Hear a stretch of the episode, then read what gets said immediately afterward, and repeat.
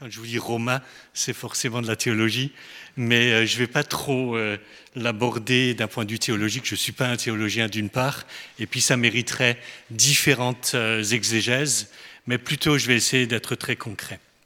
Et puis d'autre part, Karine m'avait dit, il y aura des collégiens parmi nous. Alors est-ce qu'il y a des personnes de moins de 18 ans qui sont là? Il y en a? Ah, J'ai l'impression. L'impression. Enfin bon, voilà.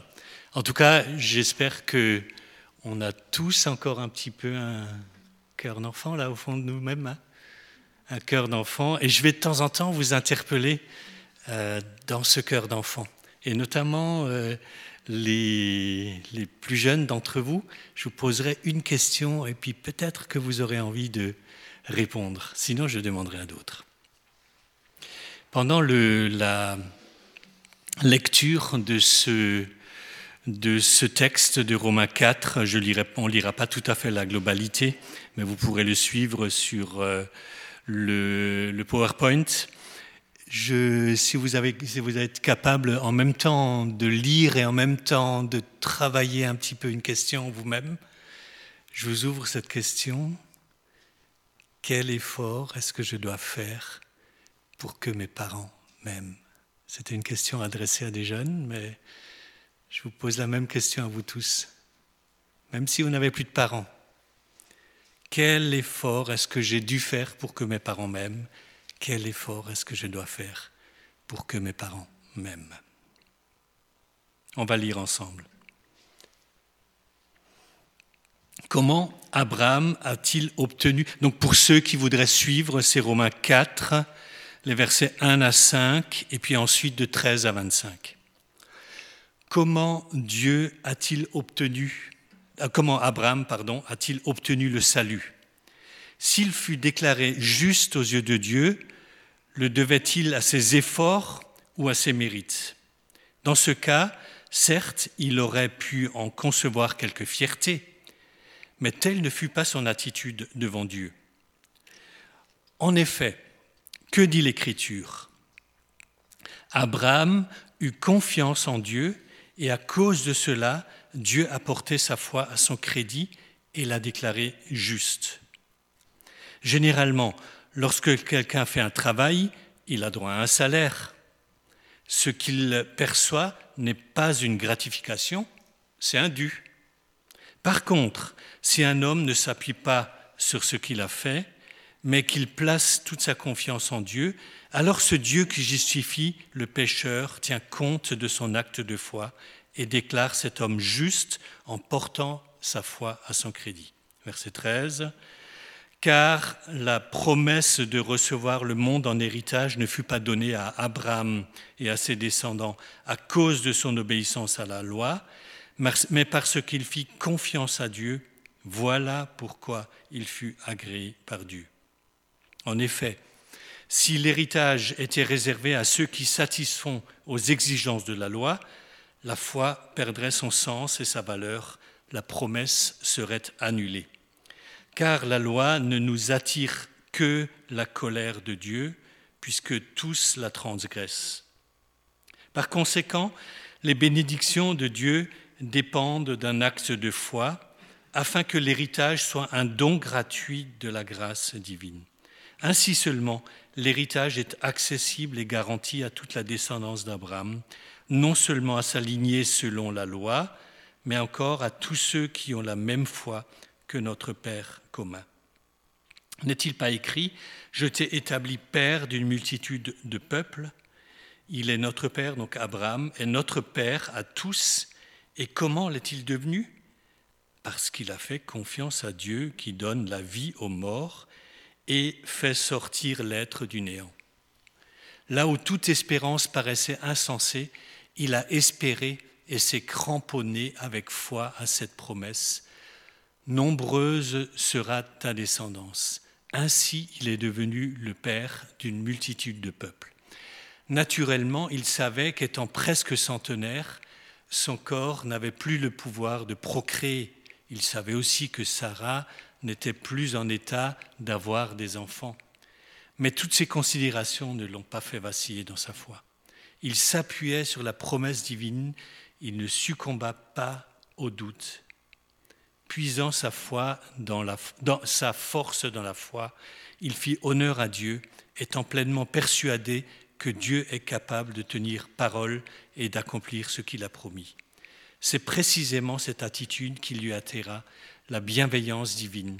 Cette foi lui, fit, pardon, cette foi lui fut créditée comme justice et elle valut d'être déclarée juste. Elle lui valut d'être déclarée juste. Or, si l'Écriture note que sa foi fut portée à son crédit, ce n'est pas seulement à propos d'Abraham qu'elle le fut, c'est aussi pour notre instruction.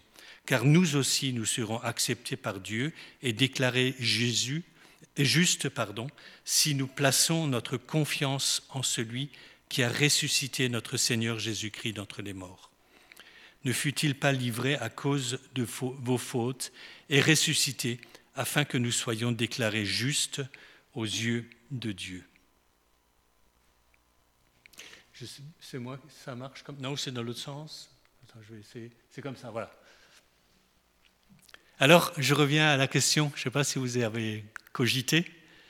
Quel effort est-ce que je dois faire pour que mes parents m'aiment? Je ne sais pas si les deux filles ont envie de, répondre. Sinon, je vous demande peut-être, est-ce que quelqu'un a envie de répondre? Qu'est-ce que je dois faire euh, comme effort pour que mes parents m'aiment? Leur faire confiance? Obéir Pardon? Rien du tout.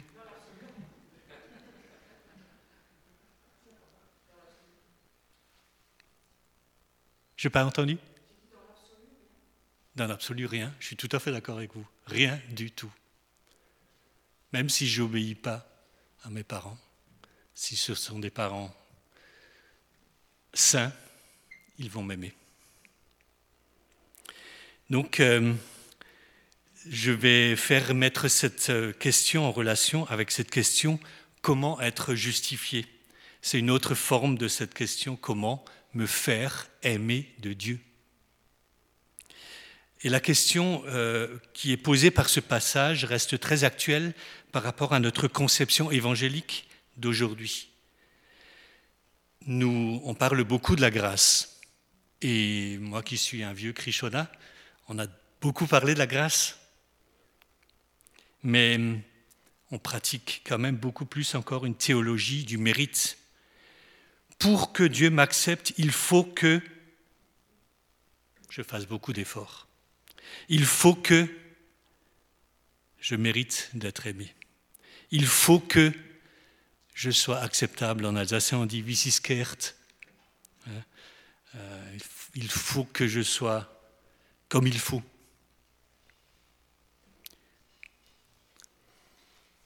Je remarque que dans nos églises, et notamment de perspective, on rencontre beaucoup de serviteurs des serviteurs très engagés, des serviteurs remarquables. Et c'est vraiment une belle chose de voir que des chrétiens s'engagent. Mais parfois des serviteurs semblables aux frères du Fils prodigue, des serviteurs courbés qui ne saisissent pas la richesse du royaume. Rappelez-vous, qu'est-ce que le Fils prodigue a dû faire pour être aimé du Père? Rien du tout. Si, revenir.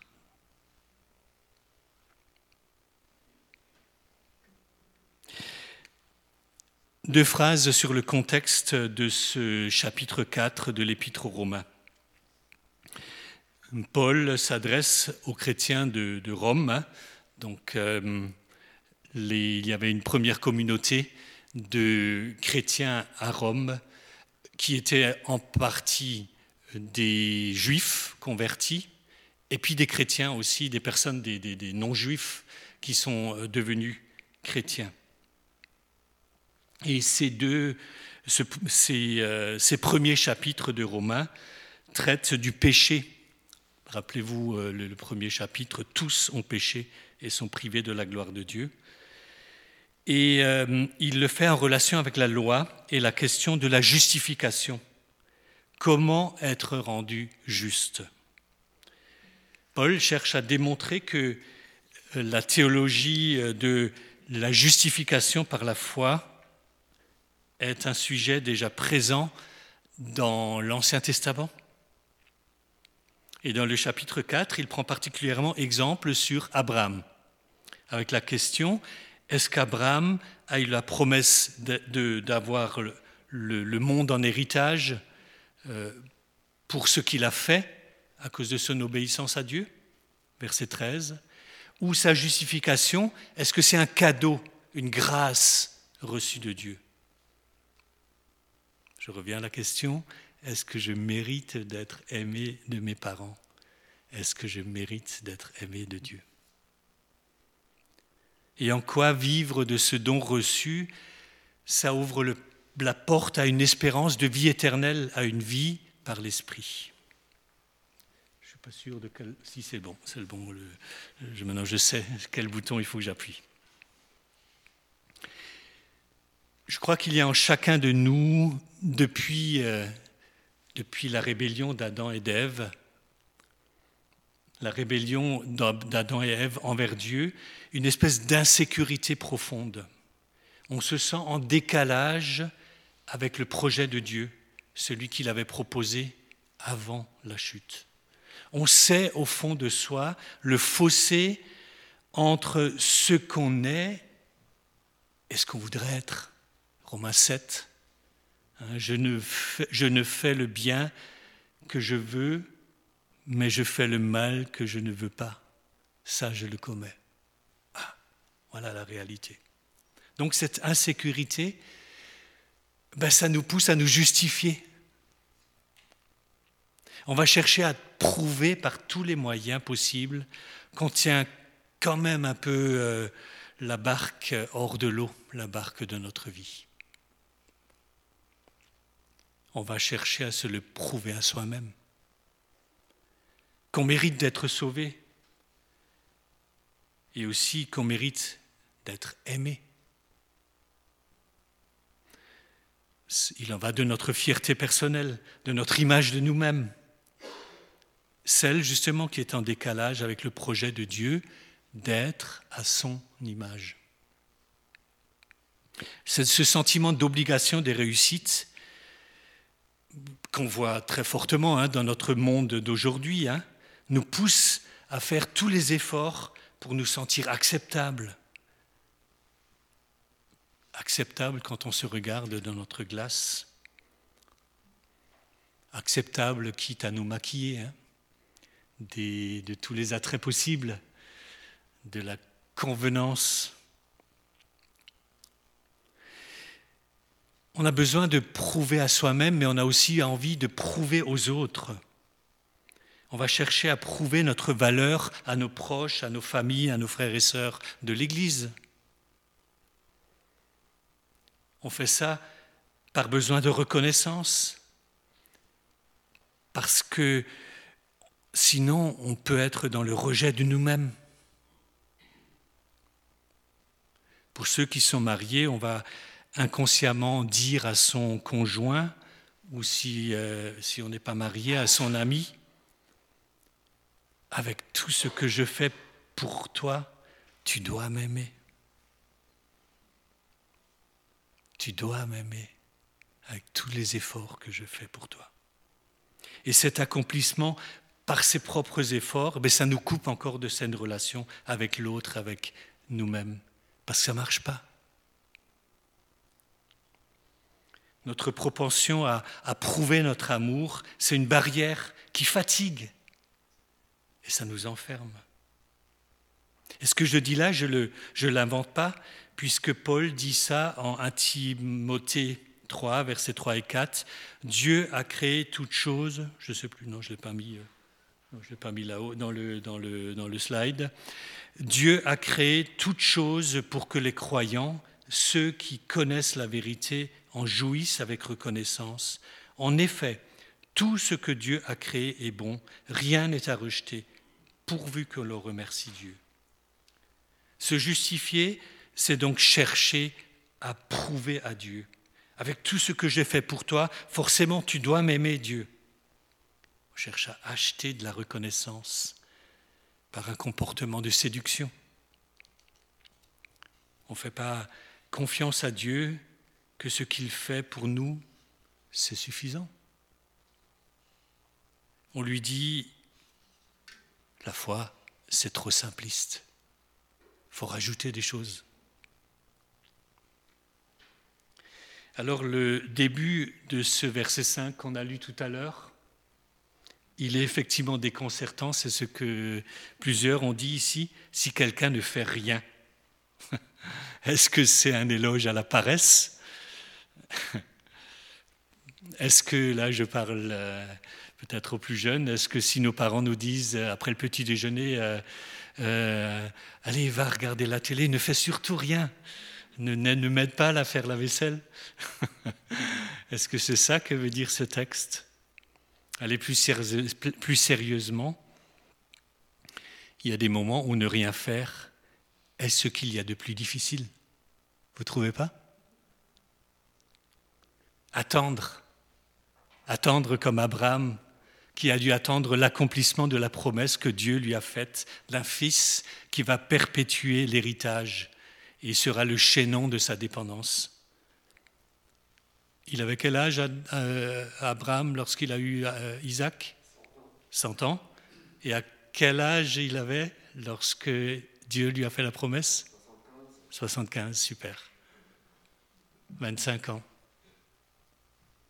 C'est long, hein? Ne rien faire et attendre.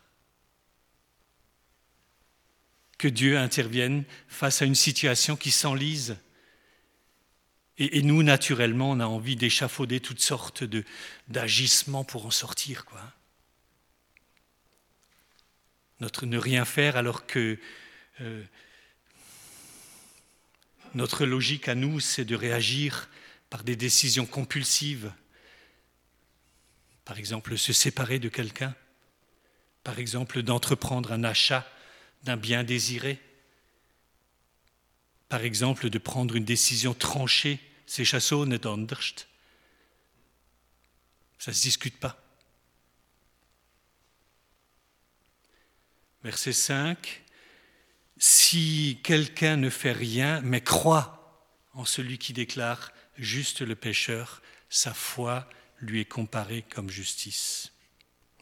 Je ne sais pas si vous connaissez euh, les dessins de Lapin Bleu, c'est un prêtre qui, fait de, qui dessine des BD. Et euh, le lapin bleu, euh, il a planté des graines dans son pot, les graines de ses beaux efforts, ce qu'il doit, ces, efforts qui doivent forcément porter des fruits, hein, de beaux fruits. Et il attend, il a le nez collé là-dedans, là. Et il voit rien germer. Et il se sent frustré avec tous les efforts que je fais mais sans que Lapin Bleu ne s'en rende compte, Dieu a répondu à sa foi. À travers la terre, oups, par en dessous de lui, il a fait pousser derrière lui un arbre avec des fruits. Dieu est parfois déconcertant. Dieu n'a pas besoin qu'on soit des personnes avec un plastron plein de médailles. Hein. les fruits de nos bonnes œuvres pour nous faire justice. Non c'est Dieu lui-même qui produit le fruit de la justice. Même si notre foi est toute petite, même si notre foi est simpliste comme celle d'un enfant.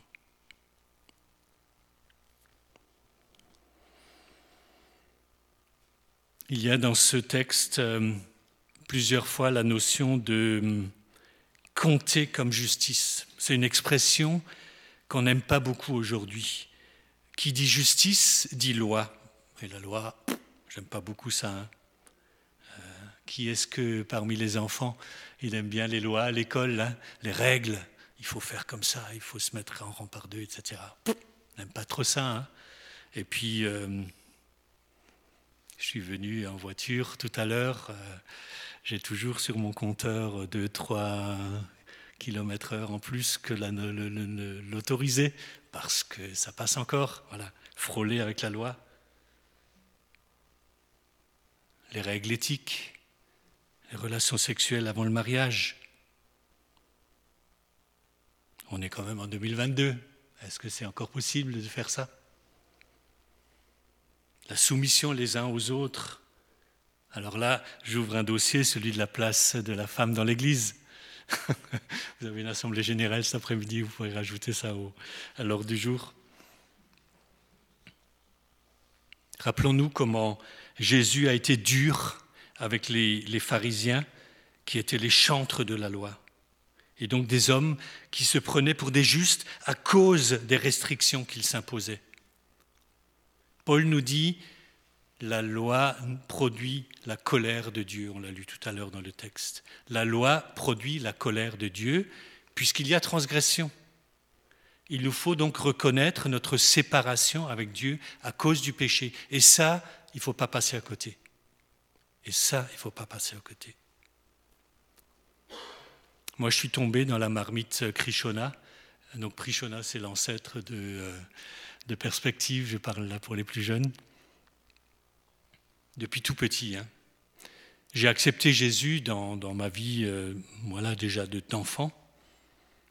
Et on parlait beaucoup de la croix dans mon église. Je suis un, enfant spirituel de quelqu'un qui, qui est de, chez DC, qui est de Bosselshausen, c'est Alfred Götz qui a été pendant 30 ans mon pasteur. J'ai été ancien très jeune, mais j'avoue d'avoir vraiment reconnu ma rébellion avec Dieu seulement il y a une, quinzaine d'années, alors que j'étais chrétien depuis tout petit. Reconnu ma capacité à me planter. J'avais beau être un modèle dans l'Église, mais dans beaucoup de, domaines, j'étais à côté de ce que Jésus avait préparé pour moi. Et ça, reconnaître ça, c'était très compliqué. Dans beaucoup de domaines, aujourd'hui encore, je ne tiens pas la route. J'ai besoin du secours de Jésus. Accepter cette, cette part de vulnérabilité en moi, c'est, pour moi, ça a été un vrai tournant de vie. Je parle souvent d'une espèce de troisième naissance celle d'enfant, de, celle de la foi, et puis celle d'oser me regarder comme je suis. Mais c'est celle qui a permis que je puisse démarrer une autre vie, spirituellement parlant. C'est donc par la foi que l'on devient héritier. Abraham ne connaissait pas encore la loi. La loi n'existait pas encore. Euh, il n'a pas été appelé à devenir le père d'Israël à cause de ce qu'il a produit comme fruit, non. Mais Abraham a eu la foi que ce que Dieu a dit, il va l'accomplir. Et comme l'a dit tout à l'heure euh, Lapin Bleu, Abraham avait aussi son nez sur l'accomplissement de la promesse pendant 24 ans. Il attendait. C'est dur d'attendre, mais sa foi, malgré des défaillances, il y en a eu, hein, des défaillances. Hein. Euh, elle n'a fait que grandir quand même dans cette période. Sa foi a mûri, sa foi l'a transformée. Apprendre à, à tout attendre de Dieu, ça l'a transformée. J'ai mis l'image de Luther qui euh, affiche ses 95 thèses sur la porte de l'église de Wittenberg. Luther a dû batailler pour en arriver à accepter la parole de Paul aux Romains, euh, donc le début de ce livre dont on parle aujourd'hui. Le juste vivra par la foi. Il a dû batailler avec lui-même pour entendre ça. Mais il a dû batailler avec les autorités de Rome, on l'a envoyé à Rome pour s'expliquer.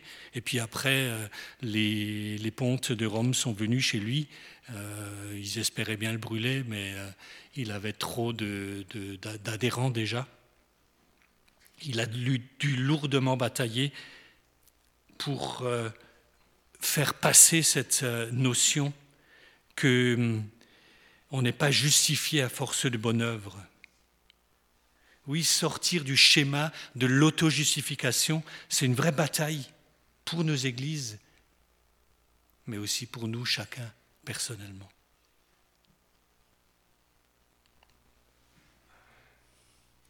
dans ce chapitre 4 de Romains, mais dans toute l'épître aux Romains, Paul est dans la démonstration.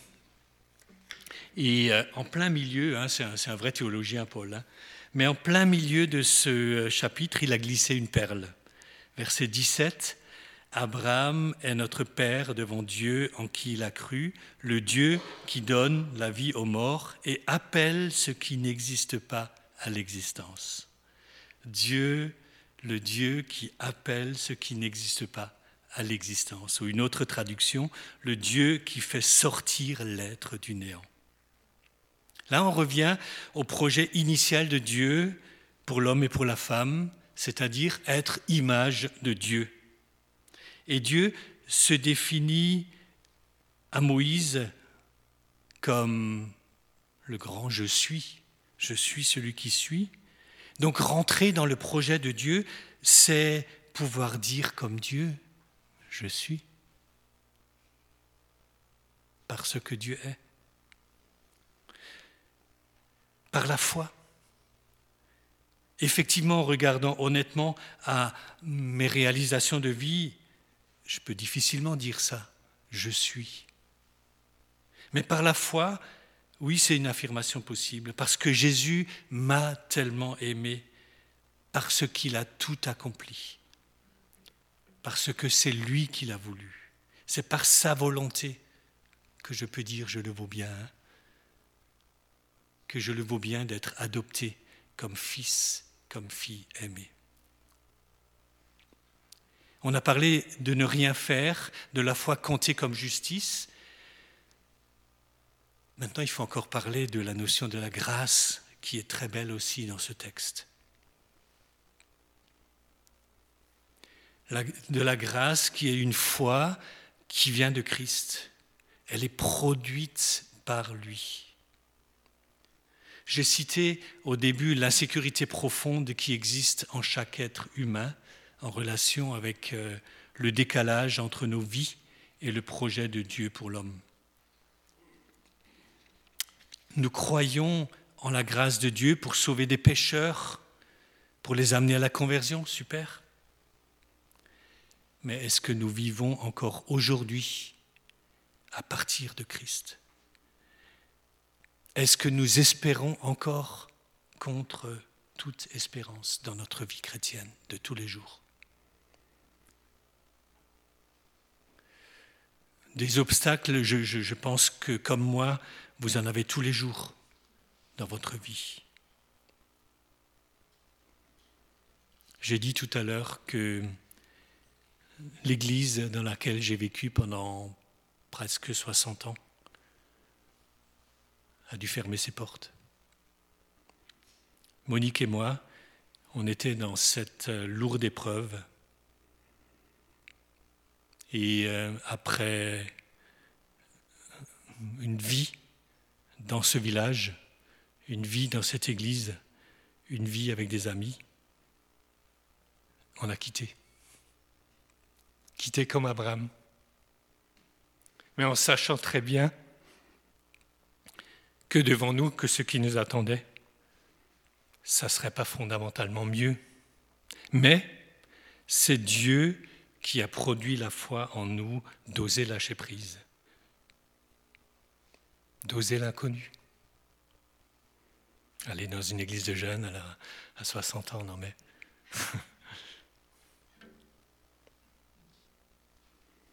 mais en accueillant le pas que nous proposait le Seigneur comme une grâce qu'il nous accordait. Une grâce de tourner une page dans notre vie, et, d'en reprendre une autre, une grâce de nous sentir dans les projets préparés d'avance par Dieu. Et même s'il a fallu en baver pendant de très longues années, c'était pour quelque chose.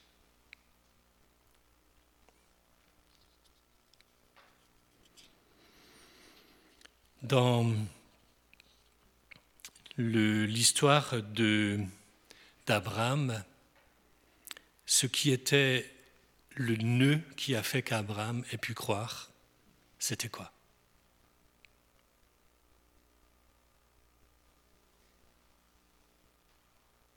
Quelqu'un a une idée?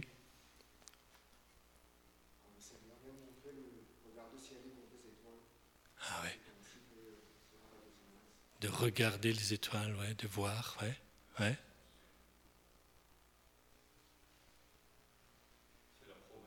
La promesse de Dieu, la parole de Dieu, voilà. Et puis, euh, au-delà de cette promesse, je, pense la relation. Dieu s'est révélé à Abraham. Rappelez-vous, lorsqu'Abraham était devant sa tente et qu'il a vu trois hommes arriver.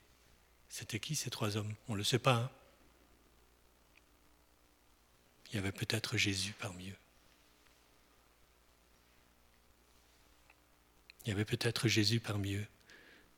2000 ans, ou je ne sais plus combien c'était, 1500 ou 2000 ans, avant qu'il ne vienne sur terre.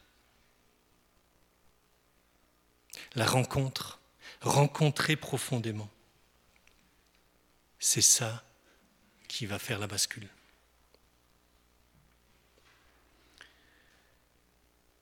Jésus vient rencontrer ceux qui cherchent, ceux qui cherchent profondément aujourd'hui. Vivre à partir de Christ, c'est possible si nous cherchons cette relation avec Jésus. Si nous mettons Jésus dans notre centre, si nous, nous laissons rencontrer par le Dieu de la vie. Notre texte dit au verset 21 que euh, ce que Dieu promet, il peut l'accomplir. Effectivement, c'est de l'ordre du miracle de devenir le proche de Jésus, l'ami de Jésus. Comme Marie, la sœur de Marthe, qui a, dû, euh, qui a su devenir l'ami de Jésus. C'est ce que Jésus a envie de avec moi, avec chacun de nous, qu'on soit son ami, qu'on soit son intime. Lorsque cette relation d'intimité est bien établie, elle sera le fondement sur quoi je peux bâtir, le fondement, comme le dit Paul aux Colossiens 1, verset 28, pour faire paraître devant Dieu tout homme, toute femme parvenu à l'état d'adulte dans son union avec le Christ. Je rajouterai à l'état d'adulte dans sa foi en Christ. Ma femme n'est pas là ce matin, mais je vais quand même raconter quelque chose d'intime cette semaine. Vous, ça ne vous arrive pas, mais nous, on a eu une tension. Et euh, j'avais mal. Et j'ai, euh, euh, pendant qu'elle est partie au travail, je suis parti, j'ai pris une demi-journée pour moi, pour aller dans la nature pour aller... Alors quand je dis prier, c'était juste être en relation avec Dieu, parce que je n'ai pas beaucoup parlé avec Dieu. J'ai juste été dans la, présence de Dieu. J'ai fait une sieste dans la présence de Dieu. Mais j'étais juste, me suis reposé dans la présence de Dieu en me disant, c'est pas notre désaccord qui me détermine, c'est ma relation avec Jésus qui me détermine. Et ça m'a permis de rentrer en paix le soir même si euh, il a fallu encore un peu de temps pour que les choses se, se clarifient, mais ne pas être déterminé par les autres, par ma peur, par mon angoisse, mais par Jésus. Par Jésus qui habite en moi, par cette amitié avec Jésus. Et on en arrive au dernier verset. Versets 23 à 25. Or, si l'Écriture note que la foi d'Abraham fut portée à son crédit, ce n'est pas seulement à propos d'Abraham qu'elle le fut, c'est aussi pour notre instruction. Car nous aussi, nous serons acceptés par Dieu et déclarés justes si nous plaçons notre confiance en celui qui a ressuscité notre Seigneur Jésus-Christ d'entre les morts. Ne fut-il pas livré à cause de nos fautes et ressuscité afin que nous soyons déclarés justes aux yeux de Dieu? À deux reprises dans ces versets, il est parlé de la résurrection. Je vous parle un peu beaucoup mais de, moi aujourd'hui, mais bon, ce n'est pas, pas, du narcissisme. Il y a une dizaine d'années, euh, dans le cadre de Torrent de Vie, j'étais euh, en binôme avec un frère pour accompagner un groupe d'hommes. Et à la fin de la semaine, avec mon binôme, euh, nous avons fait le point euh, à deux ensemble sur voilà, ce qu'on a pu vivre ensemble. Et mon ami m'a dit, lorsque je te vois, je vois une croix. Il voulait dire par là que il avait senti que j'ai compris la croix au fond de moi-même. Mais il a rajouté quelque chose. Quelque chose qui m'a porté pendant très longtemps. Il m'a dit, mais je pense que tu aurais besoin de mieux comprendre la résurrection dans ta vie.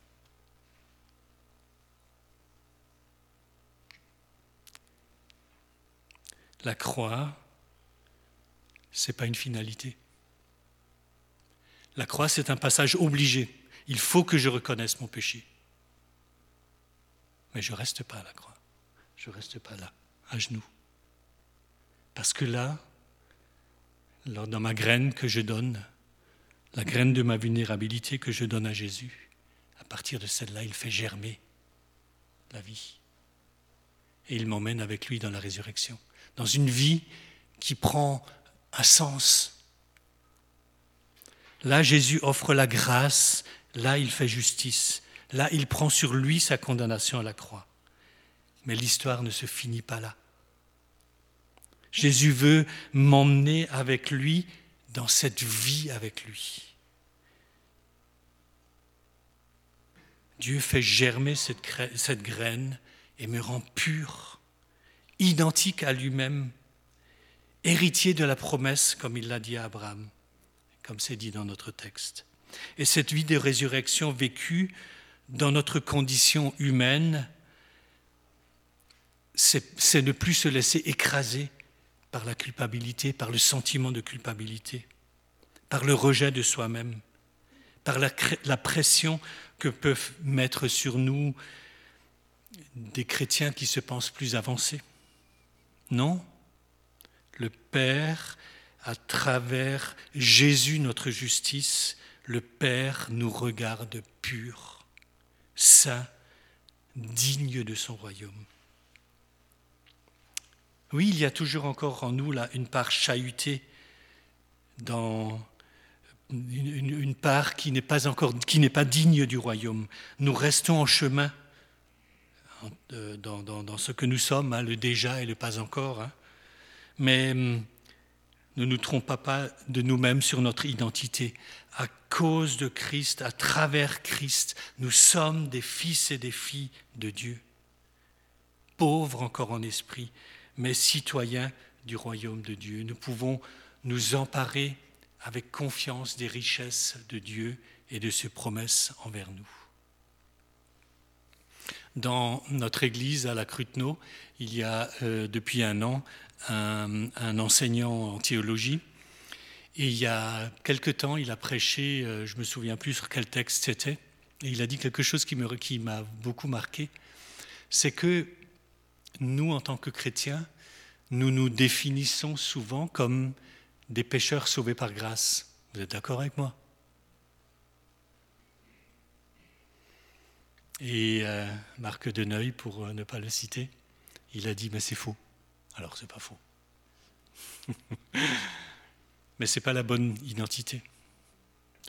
Nous ne sommes pas des pécheurs sauvés par grâce.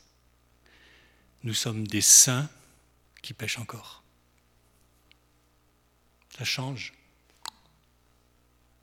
on se place dans cette autorité, dans cette résurrection que Dieu nous a donnée, dans cette pureté que Dieu nous a donnée, dans cette pureté avec laquelle le Père nous regarde à travers Jésus. Mais on se plante encore.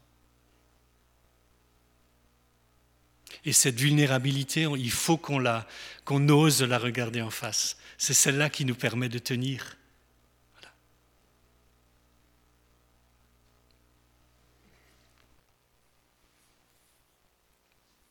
ne rien faire. J'ai insisté au début sur ce ne rien faire, parce que c'est notre insécurité qui nous pousse à vouloir prouver par nos efforts, à essayer de réparer, essayer de réparer, de bricoler nos failles par nous-mêmes. Mais une, une bien établie en Christ, une fois la croix comprise, je, veux dire par là compris la confession de, nos péchés, de nos mauvais fonctionnements, que c'est libérateur d'en arriver là, que Jésus fait à notre place. Une fois la grâce comprise, je peux dire que par là que lorsque nos, notre frère se plante, je peux ne pas l'écraser. Que lorsque lui se plante, je peux l'aider à venir à lui-même aussi, à son, à porter, à venir à la grâce et à recevoir. Jésus Jésus, il a besoin de devenir notre ami. Le Christ veut être celui qui nous définit. Il y a dans Éphésiens 2, versets 8 à 10, un beau résumé de euh, notre chapitre 4 de Romains.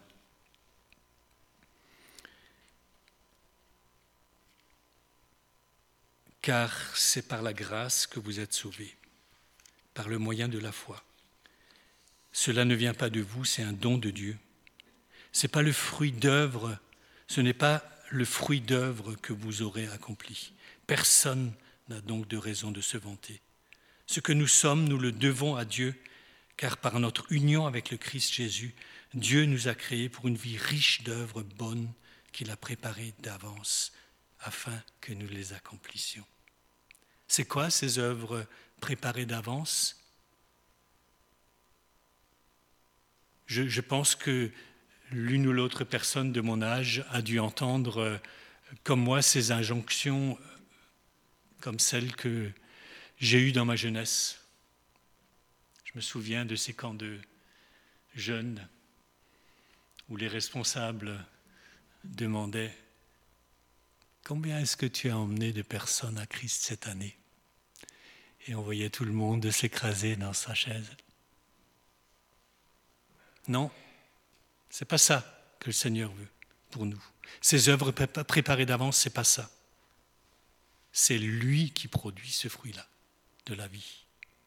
Nous, on est juste là, serviteurs inutiles à apporter à Jésus. Mais c'est lui qui porte les fruits de qualité. Alors j'aimerais que ce message de ce matin vous encourage à oser lâcher prise, à oser lâcher prise dans les domaines où vous êtes encore dans l'auto-justification, à oser plier le genou devant Jésus en lui disant votre faillite, en lui disant votre vulnérabilité, à oser accepter la grâce toute puissante et toute suffisance toute suffisante de Jésus. Et à lui offrir, comme Paul le dit également dans Romains 12, vous connaissez ce beau texte, à lui offrir vos corps, votre être entier, comme un sacrifice vivant, saint, et à ainsi vous laisser transformer par le renouvellement de votre pensée pour pouvoir discerner la volonté de Dieu, ce qui est bon, ce qui lui plaît, ce qui est parfait.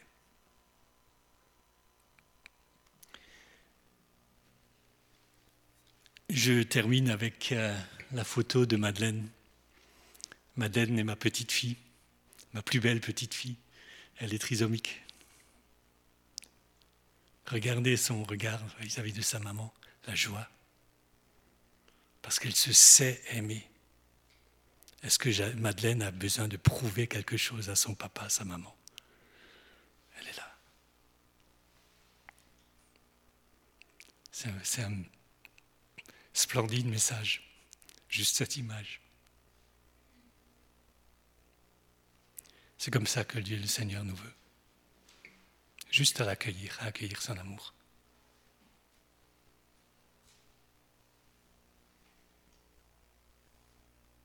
Alors Seigneur, euh, c'est pas parce que je suis depuis euh, je sais pas combien de dizaines d'années que je suis ton enfant, que je n'ai pas besoin de te réaccueillir ce matin.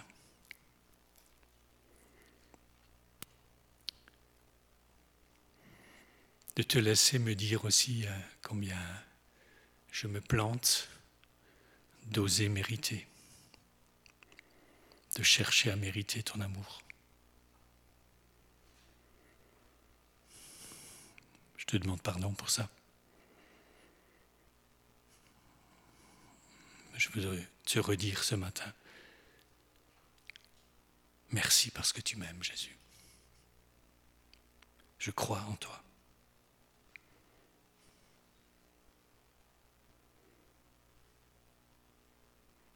J'ai envie de vivre avec toi.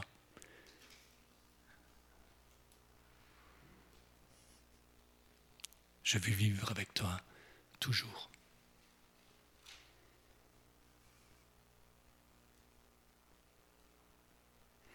Merci de porter les enfants parmi nous dans cette capacité à juste se laisser aimer de toi. Merci de, d'accueillir chacun d'entre nous ici, quelles que soient nos histoires, quelles que soient les histoires que nous gardons encore enfermées en nous-mêmes.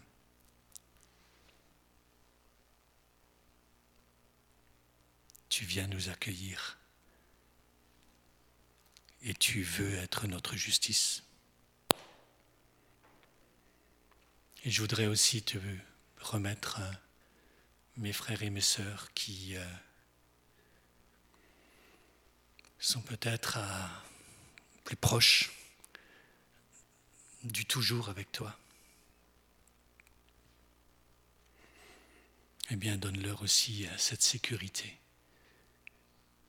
de ton amour, de ton amour parfait, de ton amour euh, sans faille. 아멘.